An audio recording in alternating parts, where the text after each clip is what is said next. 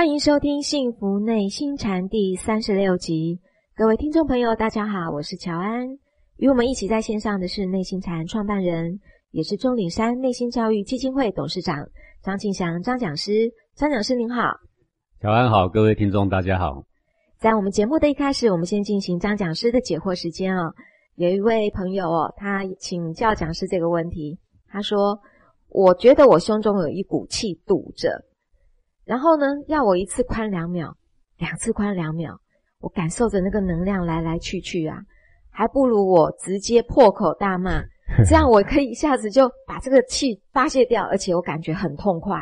不然我常常会看着这股气哦，宽两秒个几次，可是我最后还是生气骂人啦。讲师，这是怎么样的一个状态？对啊，这个就是一般人的状态嘛啊，当然这个。破口骂人，骂完之后，似乎如果把对方给伤到了啊，是，呃，然后你会觉得哇，很舒服，好爽啊。然而啊，如果常常这样破口骂人，你就会发现最痛苦的应该就是你了。哦，是自己不是？哦，你看有的老板脾气不太好，这个也看不惯，那个也看不惯，一直骂。你看有的母亲，这小孩这样也看不惯，那也看不惯啊，一直骂，一直骂，最后痛苦的不只是小孩跟员工啦。那个妈妈，那个老板，最后也会感觉到非常的痛苦了。好，所以你不能这个似是而非的，好像骂完那一刹那很痛快，但是在累积这整个情绪的过程，不也很痛苦吗？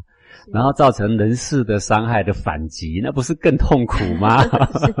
所以这个有一点似是而非啦啊。不过呢，是每一个人可以体会的经验倒是啦。那么就是因为要解决这个长远的痛苦，你短暂的爽快你取代不了长远的痛苦啊，你无法跟长远的痛苦来对抗啊，所以才会有那么多的人一直追寻心理的解脱办法。要不然我们就痛痛快快来骂人就好了，整个社会天天骂不就很爽快吗？可是讲是我自己练习的过程也是这样诶，虽然一次一次看着他哦。但是最后我还是觉得啊，对你还是很痛苦，所以我要发个脾气才会觉得舒服，对不对？啊，最后就是用发脾气的办法，把胸中堵堵的那一口气把它给移走，对不对啊？我有试着练习啊，这你有试着练习啊？我说这个学问啊，难就难在有点深呐，但是呢，好用就好用在当你有体会之后，就势如破竹了。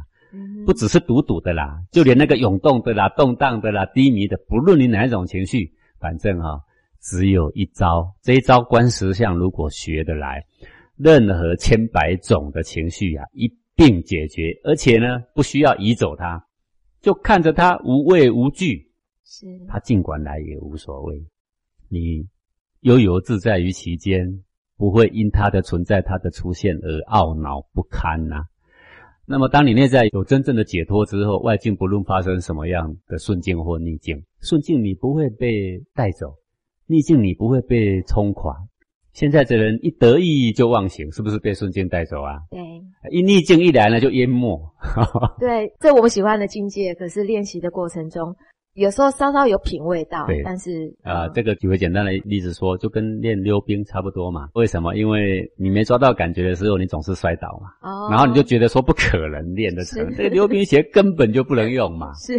可是，在这个成长过程中，有几次你会抓到，哎，刚刚那个转弯哈，那个诀窍，那个角度，那种引力，哎，刚刚好，真舒服。可是待会呢，高兴没两秒，啪嚓又跌倒了。然后你又说这根本没用，不是没用。是你只要练习就会成长，这个事情你不能急。各位，维经唯一允直觉中的心法，从五千年、七千年前流传到现在，而中间无数次不断的丢失，这个学问可见不简单。然而他一直丢失不了，因为一直有觉者暗中在沉船。那他难道会比练一个溜冰还简单吗？难道会这么肤浅吗？那你练溜冰都还得狠摔个几个星期，要不要啊？要啊，要啊。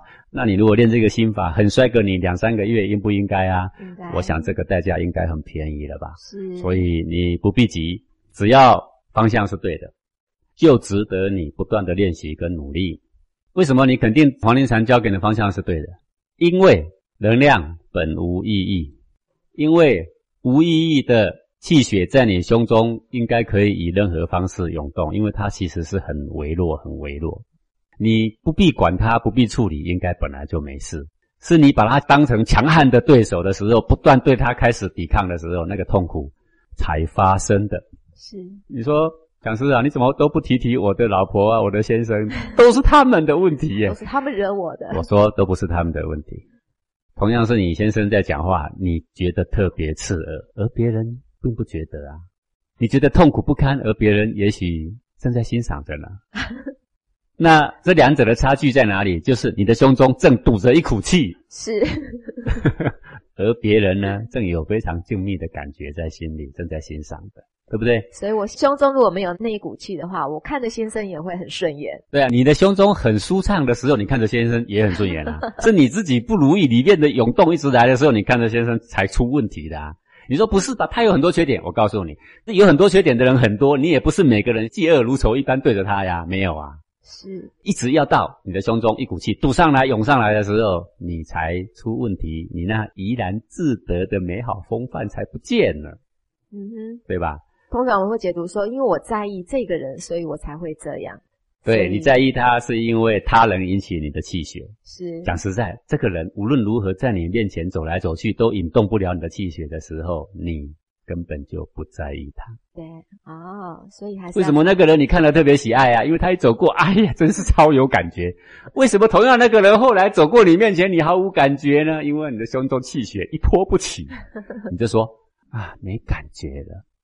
所以人生啊，真正的敌人啊，并不是外在的任何事物，那些任何事物只是一个幌子，它只是引起你胸中气血的各种气血模式的一个诱因。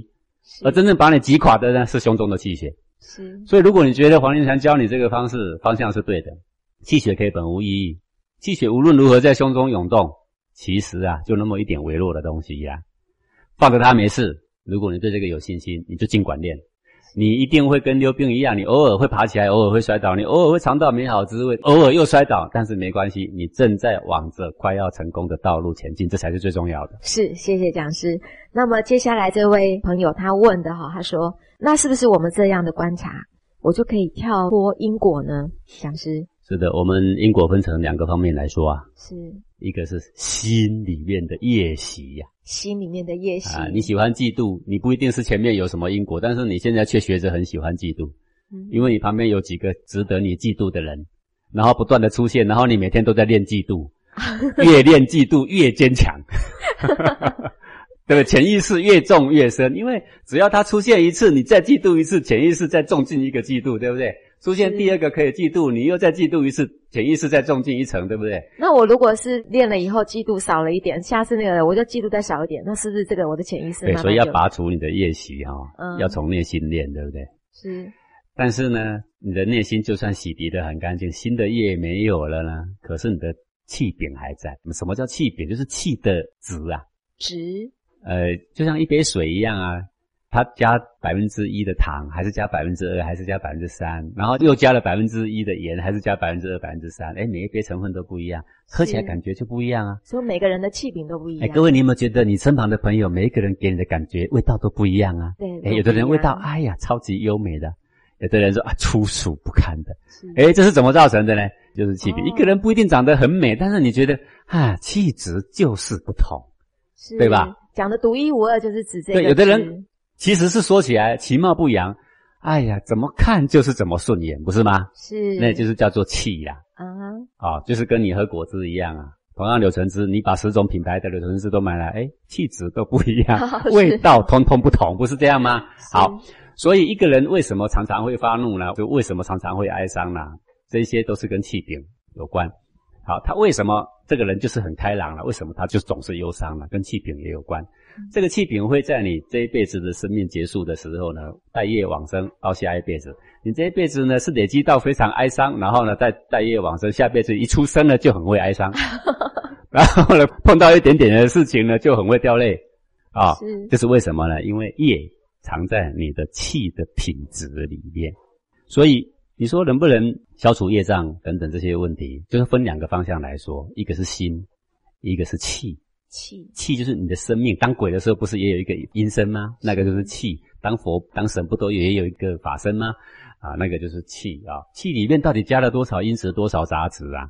这个是另外第二个问题，那么我们要说的第一个问题，黄连禅解决你什么问题呢？我们先别说性命怎么修啊，那就讲起来很大。各位如果有兴趣，你就看我的播影见日吧，网络上都有流传啊。现在我们就讲这个禅学，唯经唯一允直觉中这个心法来说，是彻底解决你的潜意识所埋藏的各种含藏的种子的唯一办法。唯一办法？什么叫做唯一办法呢？当你一个习气来临，比如说一个愤怒来的时候。那就是有一个热量打入你的胸中，有一股气堵在你胸口，不断在里面翻腾跟涌动。你说：“哎呀，我内在好翻搅啊！”那什么在翻搅？绝对不是胃在翻搅，不是，也不是肠在弯搅，你 是你的心情在翻搅啊，对不对啊？你这个心情翻搅，就是胸口黄庭里面一股气在涌动着，而你在对他投以以前的分别好恶、愤怒加重他一层的时候，这一刹那呢，你的法身的气里面再结晶一层愤怒的潜意识，是。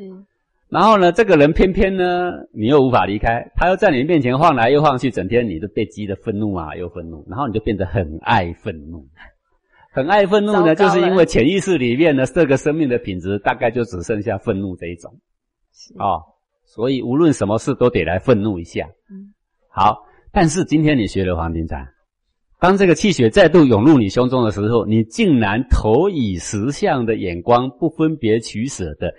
对他没有任何抵抗的，就这样静静看着能量涌入消散，就像你在海边看着那个浪打上岸，然后呢消散。各位，海边的浪打上岸又消散，你该不会愤怒吧？不会，跟你无关嘛。打上岸又消散，你该不会落泪吧？也不必这么离谱嘛。那么把你的胸膛当做岸边的礁石，不对它打上岸的水做任何反应。是。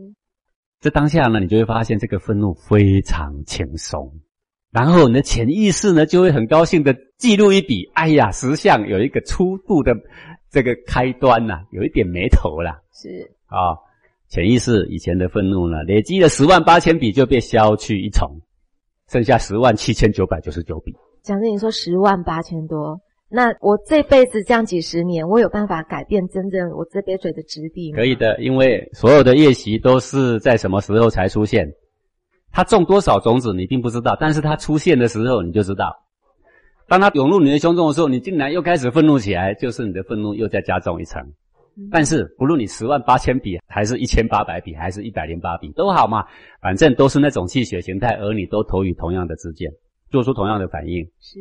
此刻不同，你已经做新的反应的时候，你的潜意识最聪明，它就是一个超级的秘书，它又帮你记录一笔啊，好不容易已经累积到十万八千笔，今天竟然好可贵来了一笔十项哎，这一十项一笔进去的时候呢，就消掉了一千八百笔了啦，就消掉了。对，然后你再来一个十项的时候，另外一个一千八百笔又消掉啦。你不必要再重新销回十万八千笔啊，因为这是一种知见，是一种感觉。是，当这个感觉学会的时候，一辈子就会啊。有这个事吗？对，有这个事。各位，你学过脚踏车吗？哎，对。我告诉你，做好多年我都不曾骑过脚踏车啦。你现在拿给我骑啊，前三步也许稍微摇摆一下啦，但我一两下子我就上手了。是，对不对啊？嗯。那么对于气血，假设我们把气血当做脚踏车来骑的话，因为你气血是常常来报道的，每天都要来报道很多回的啊。你不是像学脚踏车一丢可以十几年呐，是，所以你是不可能对它陌生的。对，所以这种实相的知见，只要一建立，千秋万载任我行啊！听讲师这么讲，就觉得很有希望了。这是最有希望的学问了啦。是，坦白讲，我实在是这一辈子，我已经活到五十几岁，我没有感受到什么学问比这个更重要的啦。是。那我们刚刚讲的是说，消除心中的业习，要拔除潜意识里面的寒藏种子，唯有在。涌入胸中的气血来袭的那一刹那，做十相关照，才有办法彻底从潜意识里面移除。从潜意识里面移除，并不是靠着你啊去催眠就可以移除。你去催眠是对累世以前哪一世哪一个事件做了释怀，比如说哪一个仇恨在那里被释怀了，因为你知道说哦原来就那么一回事，所以我的恐惧就不在了。不过是对那一件事情类似的事恐惧不在，对别的事情恐惧依然是存在的。那个恐惧的感觉还是。那个气血的实相还是没建立嘛？啊，是，只是它少发生，而不表示它发生你还是不恐惧嘛？嗯，啊，这个意思。是，谢谢讲师。还有一位朋友，他是这么问，他说：“请教讲师，这个站桩哦，很容易流汗。我在晚上站桩也是这样子出汗哦。可是中医把一天分为春夏秋冬，傍晚是属于秋啊，是主收。有很多的中医都建议这个时候不要运动，也不要出汗，所以不知道晚上站桩是不是合适？呃，是身体它自然的反应哈，是，不是借由任何外来的东西呀？它是没有什么不良的影响的啊。那如果说我晚上我吃了很多的姜，嗯，然后借由一个外来的东西，然后让我内在的气血进入了昂扬状态，而这个姜一吃进了身体之后，它并不是三秒钟可以代谢完毕啊，它要陪着你一整天呢。可能到明天晚上都还不一定代谢掉啊，是，所以它就影响了你的睡眠的品质。嗯，然后外来的东西彻底的逆着你的啊这个内在的气血的天然的模式。是，但是运动则不同，或者是说站桩则不同。为什么？因为当你站桩虽然出了很多汗很畅快，可是当你开始休息的时候，特别显得非常静谧，它立即回到你的生理时钟该有的模样，它不会残存，它不残留。然后它更有益于把那些燥气把它带走，所以像这样站桩这样很好的一个养生的方式，不论你哪一天任何时刻，哈，除非说你刚吃的很饱，并不适合站桩。但如果你吃七分饱、六分饱，其实它都还没有什么任何影响。是，好，所以各位对这一个方向呢，你可以啊不用担心。好，那如果说你喜欢喝咖啡，那么你晚上再喝一杯，那当然对你的睡觉品质是有影响了，因为你要睡觉，气总要沉下来，结果你投一个因子让它开始动荡起来。是，对不对？所以外来的是有影响的，是，而内在本质上的一些这个反应，它是调节是非常迅速的，你大可不必担心。是，感谢讲师的解惑，也欢迎各位听众朋友来信提问，或者是来与我们分享您的心得。那么，讲师，您今天要跟我们讲哪一个精彩的公案呢？呃，我来讲这个公案呐，是达摩大师跟极静中的几个先进啊。是的对话啦，麻烦讲师。那我先讲一下什么叫极静宗啊？极静极静宗，你顾名思义这两个字，就是这个宗派啊，以这个追求极境为他的终极目标啦。是好，那个极境呢，就是内心空空荡荡、静静谧谧的，或者是念头一念不起的，有没有？没有念头。对对对，世上一切的事物都是没有意义的，我完全不跟他天然起舞。呃，任何东西都勾引不了我，七情六欲对我毫无意义啊！这个叫做极静宗啊。对，那么阿摩大师呢，要去度化这个极静宗啊。他既然是个宗，就有所谓宗长啊，有所谓宗师啊，就有这个尊者啊，有没有啊？比较老前辈的都叫尊者嘛，什么尊者嘛？然后达摩大师到这个极静宗的时候，他就问极静宗的这些尊者啦，啊，上师啦，啊，是，他就问他说。何名极静啊？什么叫极静呢？你们是极静中，到底你们教的是什么极静呢？于此法中，谁静谁极？在你们的极静中的法门里面，你告诉我，极静是谁极谁静？是什么东西的极静啊？然后呢，里面就有一个尊者呢，就出来回答了，说：此心不动，名为极；于法无染，名为静。好说。我这个心都不被外境勾动的时候，叫做极呀。我把它训练的一个波浪都不起，够厉害吧？任何谁在我面前走动，我一点七情的变化都没有。都没有，哎呀，啊，定静如水啊。是，哎，就像那个海哈，把它变果冻了。对，动不了。果冻还不算，变混凝土了啦。哦，才能够都不动嘛，对不对啊？心湖像混凝土一样了啊，硬邦邦。对，然后语法无染，外境不论怎么样变化。我都完全不跟它起任何的感应，所以这个叫做极静啊，意思就是说我的心湖没有一点变化，外境对我毫无影响。哦，听起来很高嘛，哦，很不错。各位啊，如果真的是这样，你愿意学吗？世上不论怎么变化，鸟叫虫鸣你都没感觉，你愿意吗？不论多美的画，多美的景色，多美的大自然，你丝毫没有一点触动，你愿意吗？你愿意，我还不愿意。你尽可去学吧。我不学这个，我希望充满生趣的。嗯，对不对？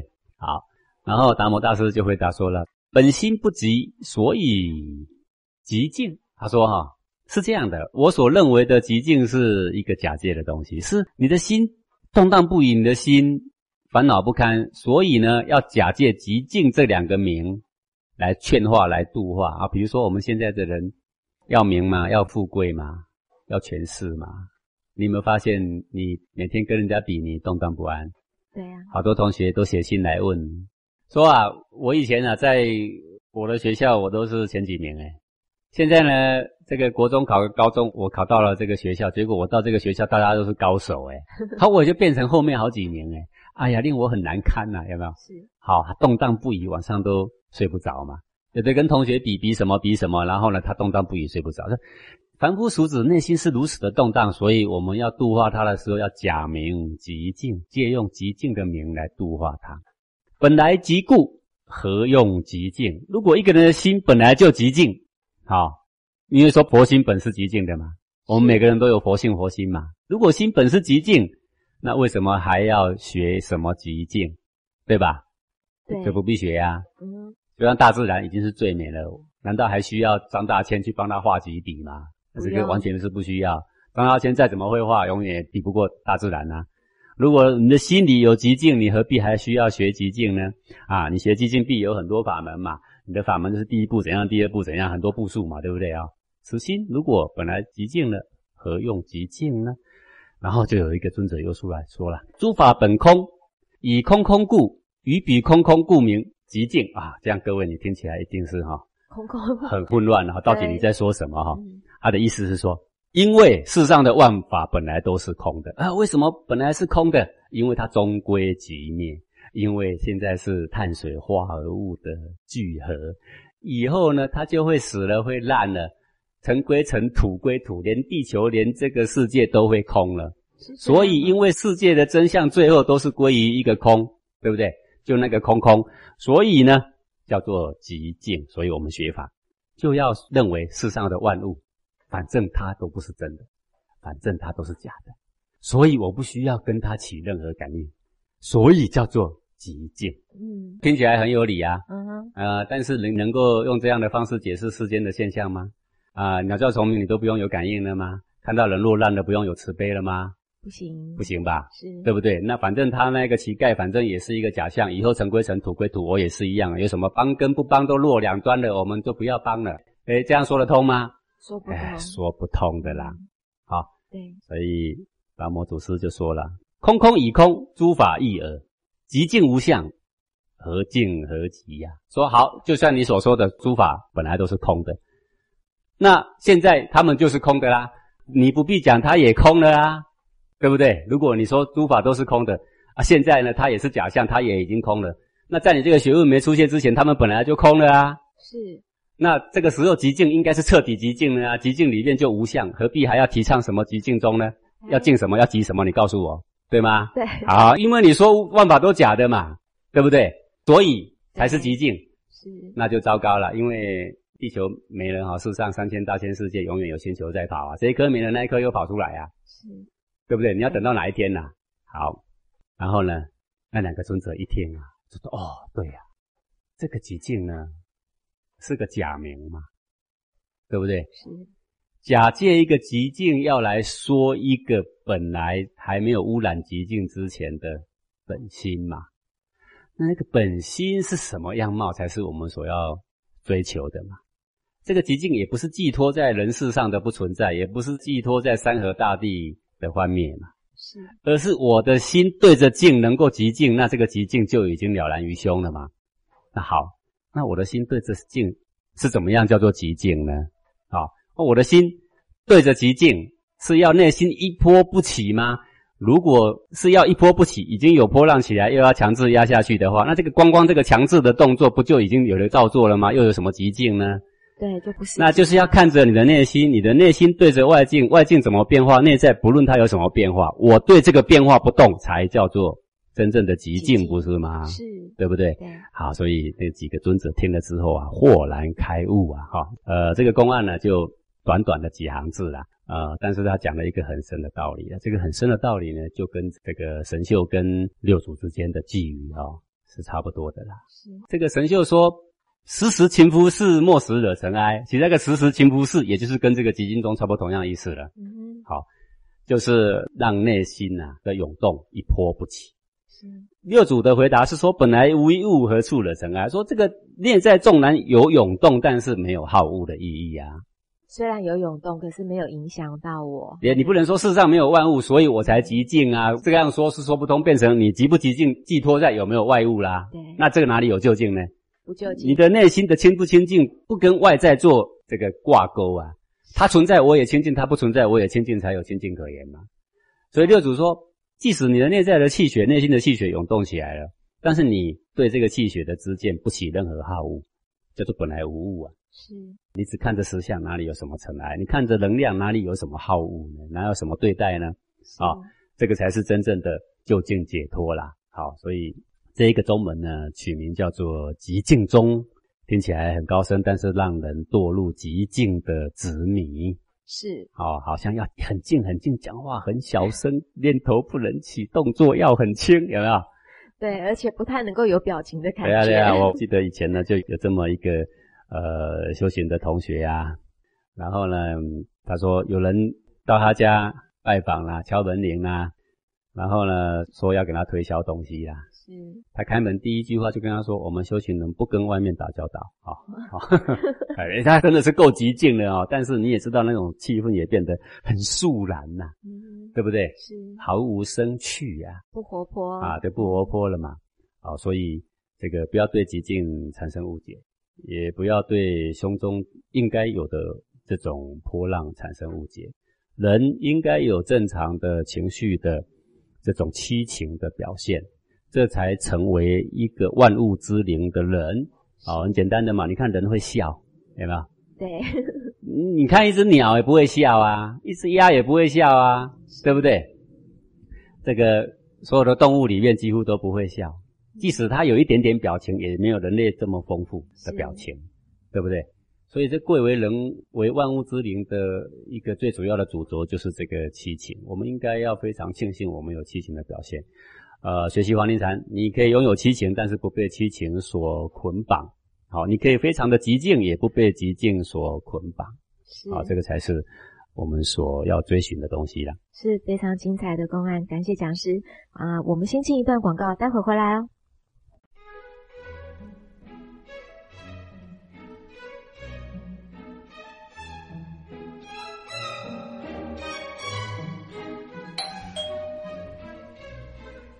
小华去看谁按门铃啊？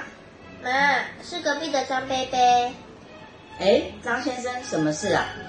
哎，我是来问一下，我们家的小明有没有在你们家玩啊？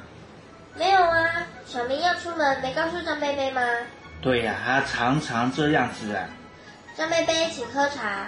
哦，王太太，你们家的小华好懂事啊。嘿，也是去上了钟岭山。小树苗儿童成长营回来才变得比较懂事的，还常常念着《弟子规》呢。对呀，这叫做出必告，反必面，大人才不会担心。成长营？什么成长营啊？就是钟岭山内心教育基金会办的小树苗内心成长营，都是在游戏中学习耶，没上过这么有趣的课程。哦，那我们家的小明可不可以报名啊？可以呀。报名的年纪是规定在国小一年级到六年级，一月十八号、十九号就要开班了呢，可以让小明和我一起报名哦。报名电话是二九一零一九零九二九一零一九零九。太好了，我赶快来打电话报名。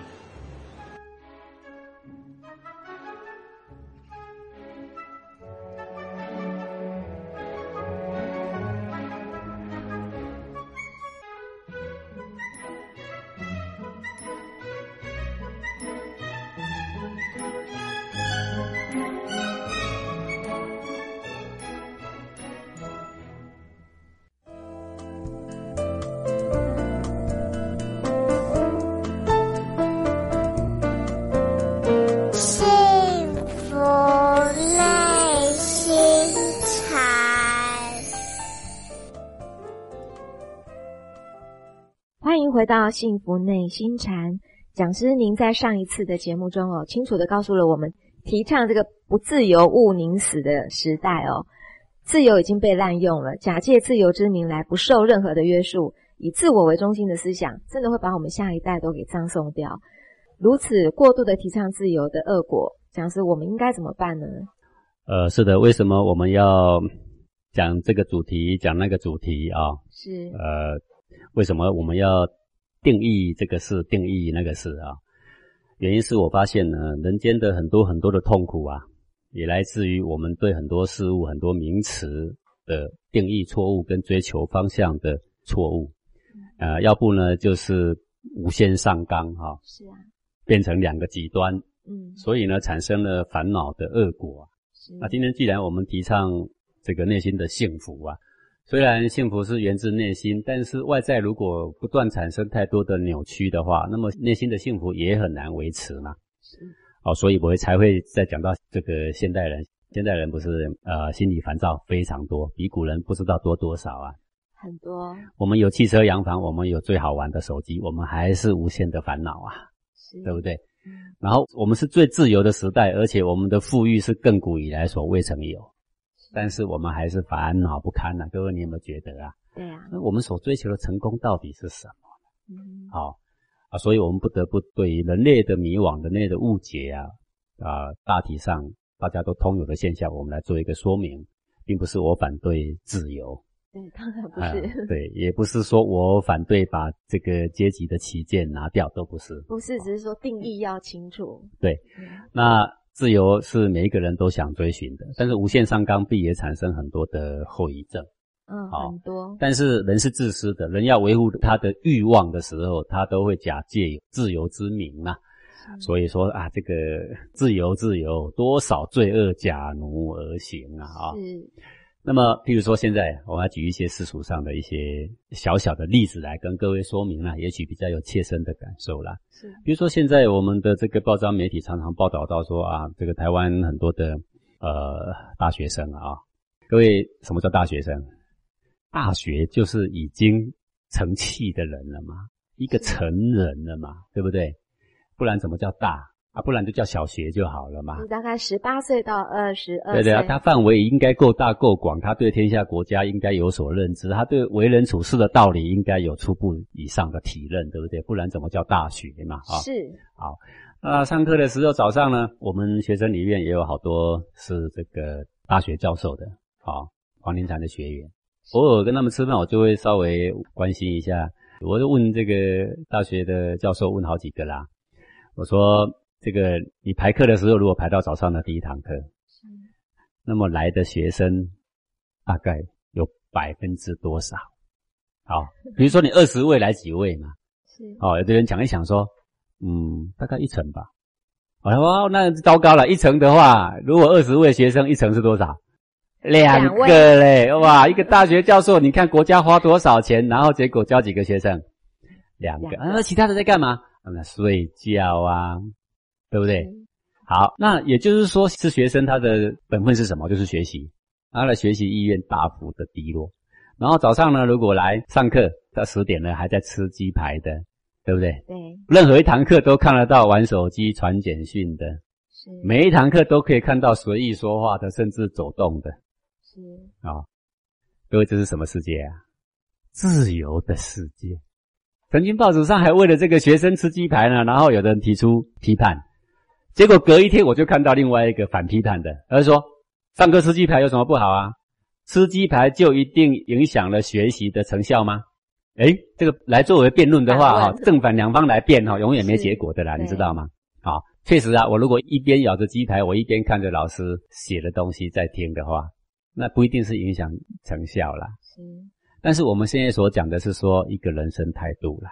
各位，我这样讲，你是一个非常崇尚自由的人。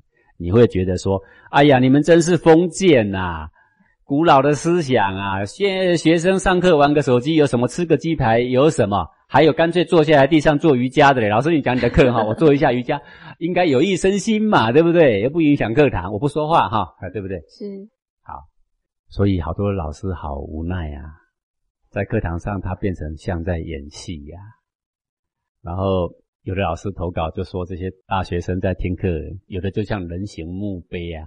嗯哼，的意思是说，他不是他没有活动，他都没有反应，而是说进不了课程，他就玩他的手机，是，他传他的简讯，就呆坐在那里，就是来出席一下而已啊。跟以前那种奋发向上的年轻人是完全不一样的。是，他就没有做到说学生的本分。对，那之所以为什么这样，我刚刚说吃鸡排这个事情，有老师就投稿，就开始提出批判。隔一天就有自由人士又开始批判这个老师封建啊，吃个鸡排又不影响学习。好，奥若这样说，各位你不会懂。我举个例子你就懂。如果今天这个学生出了社会去上班，上班的时候呢，边吃鸡排。哦，我边吃鸡排，我边打电脑，应该也没事，因为老板看成效而已。老板说：“哎，你还在吃鸡排？”说：“嗯，我又不影响我打字，有什么关系？”是，好，好，那我再举个例子。如果你觉得这样还是没影响，如果今天在开会，主管都到了，然后大家开始开会的时候，这个人鸡排拖出来，摆在前面开始吃，哎，没关系，你们开会哈，嗯，该讲话的时候我会讲。各位，你作何感想？不对，就是如果你是一个主管，你有这样一个属下，你也觉得是不得体的。对，没有犯什么罪，对啦，态度不对。但是你有没有尊重任何人？爱护自由的人是讲，哎，吃鸡排跟尊不尊重人毫无关系哈。对啦，这些学法律的都很会辩论呐，你可以提出一些法律说吃鸡排是没有罪的啦。但是也难你以为这个世上只剩你一个人，因为我们在共同进行一件事情的时候，我们希望心无旁骛。我们希望你投入这个讨论的议案，对不对？而不是希望你还在顾虑着现在我的口味香不香，我的肚子饿不饿？因为开个会又不是叫你两天不吃，玩两个小时有什么过分的要求吗？对不对？所以这个是一个态度的问题呀。这个态度就造成这个人日后啊，他在社会的层级上他有多大的出息，就是这个态度慢慢养成的。是好，那么我们很会动用辩论。我们很会动用社会上的定义，吃鸡排嘛，自由嘛，有什么关系？不影响啊。玩手机有什么关系？玩一下，待会又会看黑板啦，有没有什么关系？对不对？是啊，坐累了让我走动走动。老师，你继续讲你的哈，我走动一下嘛，有什么关系？自由，自由嘛。然后我们现在造成整个社会年轻人管不动，是，然后脱序的社会现象一箩筐。有好多好多的职业找不到工人，却有好多好多游手好闲的叫做宅男宅女，然后在家里打电动。这么多的社会的乱象，然后有很多这个呃靠着父母的积蓄在生活的啊，叫做啃老族啊。这些现象都是态度所造成的，并不是他没有能力，都是态度。他不愿意去工作，并不是没有工作机会。各位你要知道，台湾请了多少外劳，你知道吗？是几十万人的外劳在台湾工作。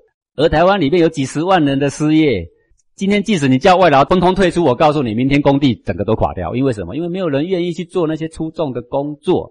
台湾不是没工作，是多的是不愿意。我们花多少钱养外劳？各位你想想看，为什么不养自己人？不是不养自己人。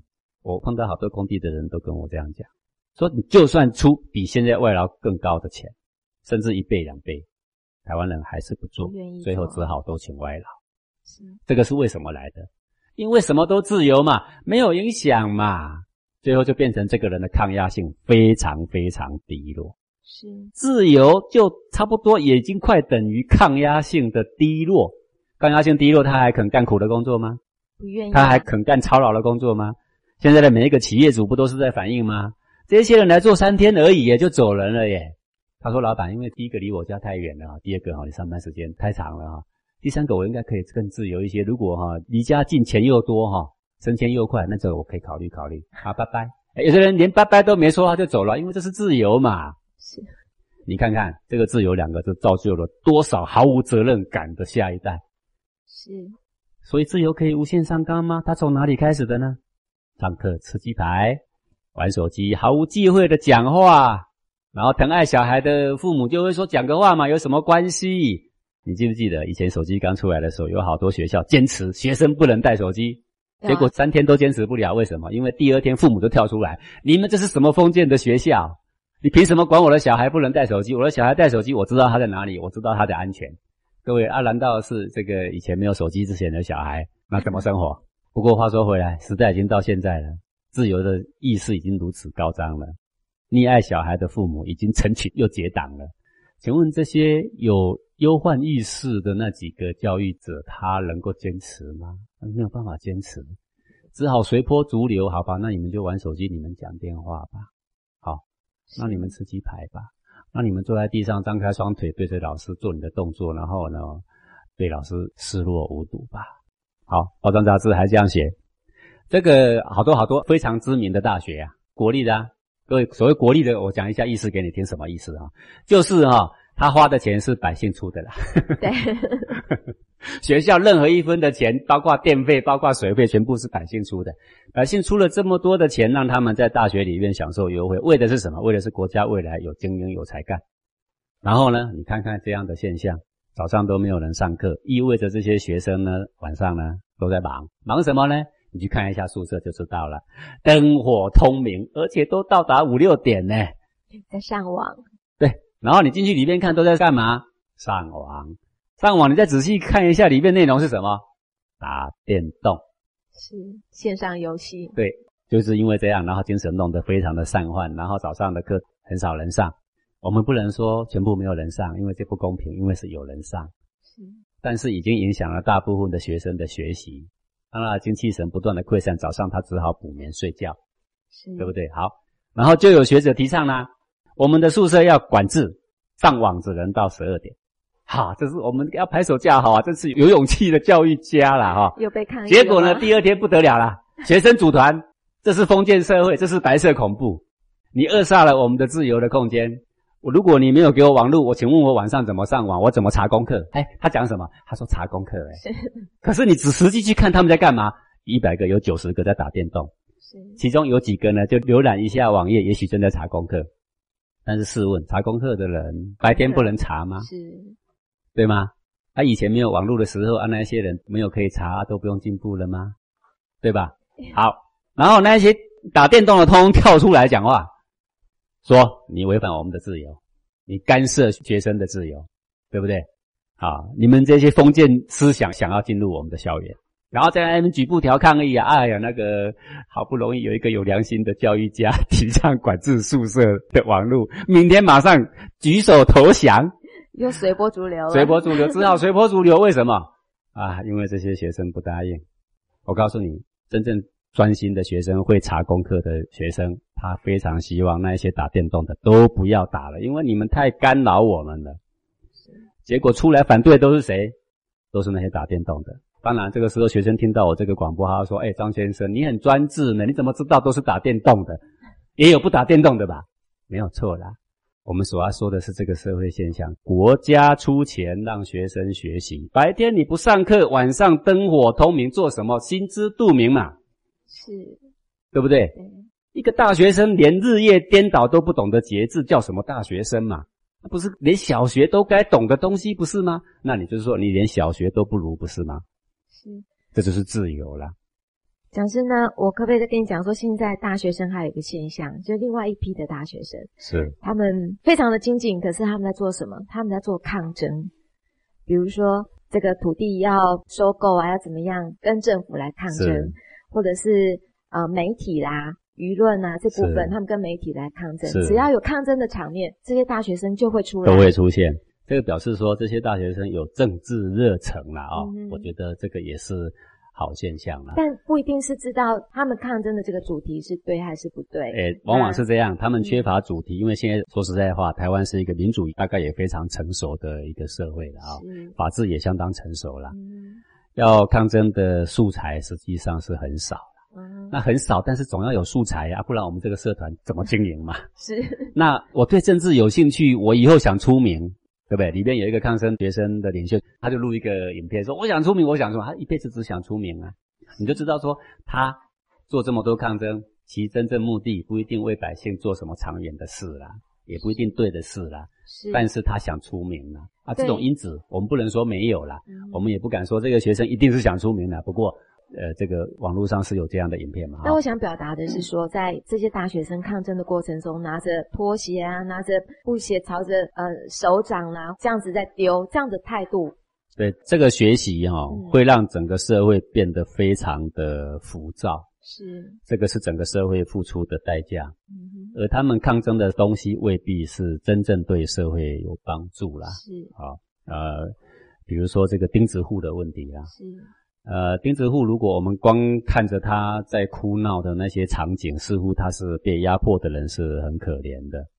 但是这个政为什么要规定说，一个社区如果有百分之九十五以上的人同意整个社区来更新，那百分之五的呢不能反对。他反对的话，国家用国家的强制法律来执行。原因就是因为说，如果让每一个住户自己去盖的话，必定盖出来的都市是杂乱无章，是，而且房子盖的都很矮，很矮，容积就变少。那么现在的人很缺房啊，政府希望盖高一点，而且美化，而且还留绿地。是，那这样讲，长远来说，这样国家是不是比较欣欣向荣，比较有希望？每一次都更的时候，都会发现几个所谓钉子户。钉子户就是说，大家都要更新，我就是不要。对，我不一定是为了钱，但是我有理想。我的理想就是我要维护这个小小的房子，我是主产。是啊，这种状况，学生就会介入，就会去支撑这个人呢。对，那我认为说。支撑的这个人等于害了百分之九十五的人无家可归了。那台湾不是已经有好几个这样的杜根的案例吗？是啊，所以我们不能说这些学生没有热忱，我只是说这个热忱用在不一定有经过长远思考的地方啦。好，那这个各位不要一直只看着钉子户很可怜，实际上政府在都根的时候，这个建商也好，政府也好，并不是没有给这个。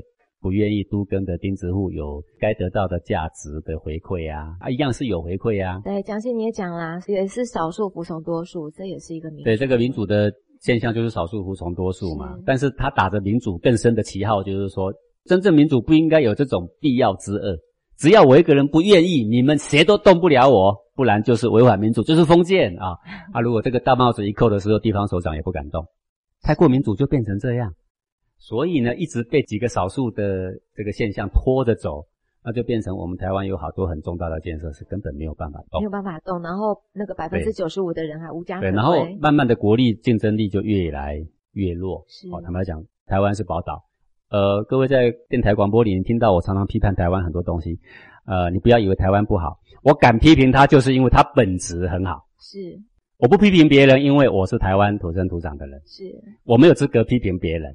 嗯，呃，要骂的话，骂我们自己家里面的缺点，我们不要去骂别人的缺点，好，这个才是应有的为人处事的态度。而且我们也希望宝岛会越来越好。对，不表示台湾不好，台湾真的很好。但是我现在是跟你讲说，未来的隐忧有这一些，是太过度的强调他的自由跟他的自由的权利，叫做人权呐，那也就可能等同啊过度的自私啊。因为你可以维护你的自由，而对别人的权益视若无睹的时候，自由变成自我，最后变成自私。有了自私之后，假借自由之名变成狡猾，所以才会变成自由。自由多少罪恶假如之名而行啊？是对吧？罗兰才会在死之前最后有这样的感叹：他是一辈子都投入追求自由的人，最后他发现原来这么多罪恶假自由之名而行啊！好好，那以上呢，我就讲说，举学校这些例子给各位听听了。我再举一些社会的浅显的例子来说了。是，麻烦讲。这个自由不能够无限上纲的啦。嗯。好，自由必定要界定在人跟人之间的相处的和谐关系上，对人无损的度量上，甚至对人有帮助的度量上，这个自由才有道德可言呢。我们现在所强调的自由，毫无道德可言的自由了，多么可悲的社会了。好。比如说，一个人已经有了男朋友或女朋友，然后呢，他又常常跟别的女人或别的男人出去玩，然后毫不避嫌又玩到三更半夜，然后呢，骑车回家的时候又抱着那个男的的背后，然后她男朋友跟她咨询的时候，她说：“我们又没怎样。”是啊，是没怎样，但是你为什么不避嫌？啊，现在没怎样啊，你可以保证以后不怎样？嗯，这样的亲密的态度之下，给人什么情绪的元素？其实你我不是心知肚明吗？是。你说，哎，张先生，那是你心里有鬼，要我正人君子一个，我可不会这样。好，就你一个人不会这样，百分之九十九的人会这样。那你是一个正人君子，你应不应该为百分之九十九的人设想，为一个栅栏，让大家减少他的忧虑，让大家减少纠纷，是不是应该这样？是啊。古圣先贤就是这样的人，所以他定什么东西，定叫做礼呀。礼节的礼就是怎么样？哎，围一个栅栏。什么栅栏？避嫌的栅栏嘛，对不对？对。不然说，哎，你已经承认他是你的女友，他也承认你是他的男友，对不对？然后你却老是跟别的异性厮混，打情骂俏。他说，哎，这是我的自由啊，啊，我们又没怎样。然后有一天看到你牵着另外一个女人的手，他说，我们也没怎样。对不对？是啊，有一天看到你亲他的嘴巴，他说这是西方的应有的礼节，也没怎样，也没怎样。好，我很自由，都很自由。请问你跟这样的一个人组织家庭，你的信赖感在哪里？是不是这样？是。所以自由能没有限度吗？如果自由在男女朋友之间也必须有限度，那在国家可以没有限度吗？在社会可以没有限度吗？在对师长可以没有限度吗？不能。自由就要在一个人我五伦之间的相处上，增进彼此的好处，增进彼此的和谐的节度上，这个自由才有价值。各位，自由不是为了自由而自由，自由是为了社会的和谐而自由啊，不是这样吗？对吧？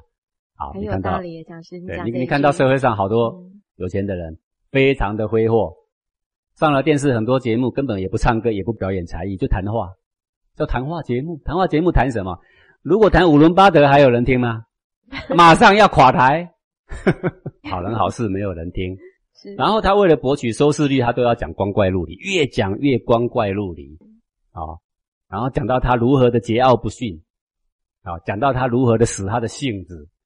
然后特别迎合那些年轻人的口味，因为这个就是博收视率嘛。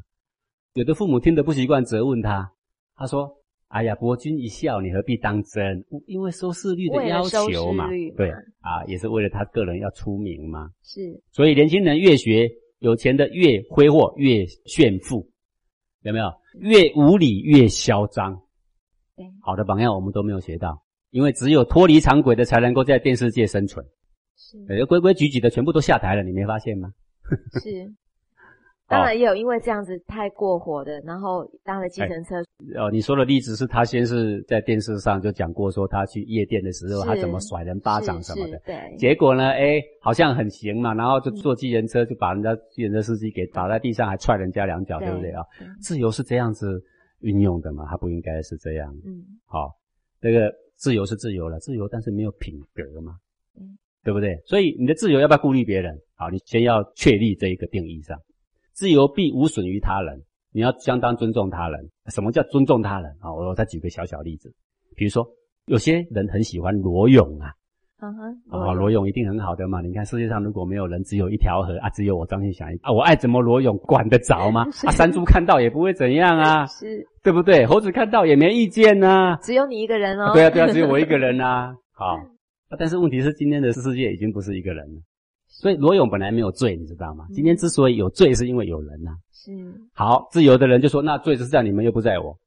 爱怎么罗勇是我的自由啊。哦，啊，你不爱看是你的自由啊，对不对？各尊重各的自由啊，就好了。歪理。哎哎，什么叫歪理？人生出来 本来就一丝不挂啊，对不对？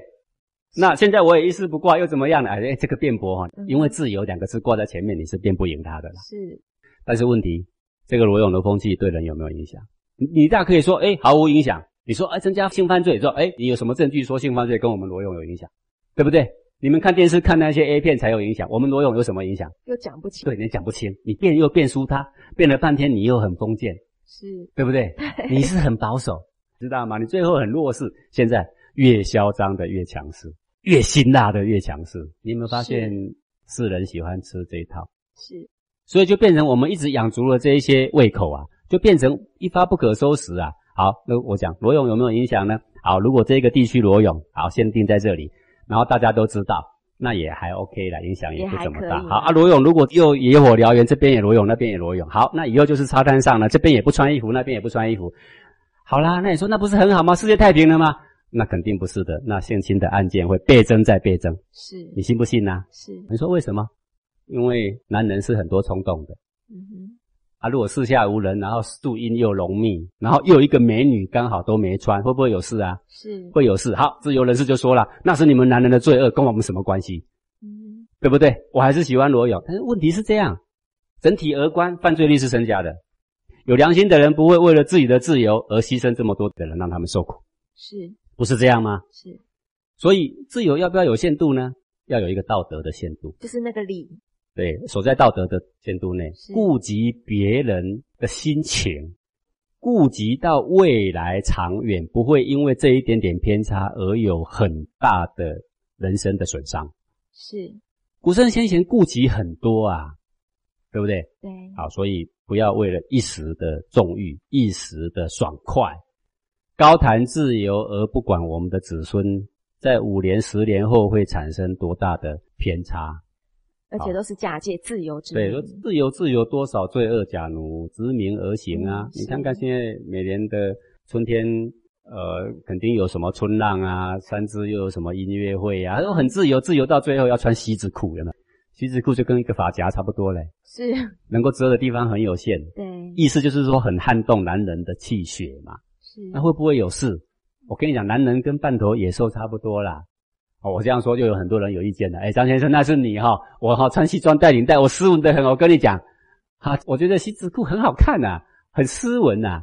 那是你自己心里有罪了，没有错。自由人士又会出来辩驳，我们都辩输他，辩输。但是当街上都是西子裤，你相不相信性侵不断增加？当然了，受辱的女性越来越多，你相不相信呢？肯定很多。然后伴随而来的开放，变成无所禁忌，变成纵欲，变成吸毒，变成性泛滥，难道不应该值得我们深思跟警惕吗？要，好，这个就是我所说，对，自由很好。但是不能无限上纲。是提倡自由的人必须要知道，自由是你的权利，但是这个权利仅止于对别人没有影响的范围内。是好，要超过对别人有影响，不论是他的因素还是什么因素，我们都应该收敛而行。这个才是自由的真谛，对国家社会才是有长远的帮助。是，也感谢讲师哦，因为你给我们的功课啊，就是要落实在五伦之中。然后要有理，要有人，要有义，最主要是要有义。各位，什么叫义？我今天跟各位定一下：能克己才有义，克己才有义气哦。积极方面说，能助人就是有义；是。从消极方面说，能克己才有义。是。一个只谈自由不克己的人就是不义。是。好，那怎样叫克己？我能够克制我的欲望，能够缩小自我膨胀，是能够。吃亏不争夺我个人私人的利益，都叫做克己呀。有度量接纳别人的缺点，这也叫做克己呀。各位，克这个字不是只有克制的克，克这个字有能力的能，克就是能，能干嘛而又能够放下不去做它，因为它有隐患，我不去做它，采用克制的克。是啊，能够克己最能够有益，能够有益才能够养正气。是啊，所以这个不能够只是谈。仁义，你有仁有义，你不知道克己，你哪来的义呀？是，感谢讲师的谆谆教诲，也感谢各位听众朋友的收听哦。我们下星期同一时间空中见喽，拜拜。我我们我们我都没讲吗？那没戏，那没戏。张志凯就跟我停车。我我我，你们过来这种，你们过来。每天打开电视报纸，报的全是那些负面新闻，真是乱。最近啊，油价、电价持续在涨，真不晓得那些政治人物有没有真正关心我们这些小老百姓的生活啊？老公，你现在在生气吗？我当然生气啊！太好了，太好了，这真是一个好机会啊！什么好机会啊？就是宽两秒四步骤的练习呀！什么啊？一，感觉心情来了，你现在是什么样的心情啊？生气啊。二，用手触摸内心。嗯。三，放任能量自由。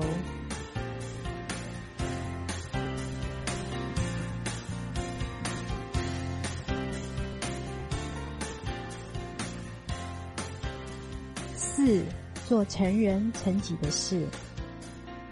哎，原来这个方法这么好用啊！你终于体会到了。那我以后一有心情的时候，就可以用这个宽两秒四步骤啊。对啊，当你下次想要对我发脾气的时候，要记得练习宽两秒哦。对了，老婆，你不是要去买菜吗？我陪你去好了。哇，老公要陪我去买菜耶！这真是太幸福了。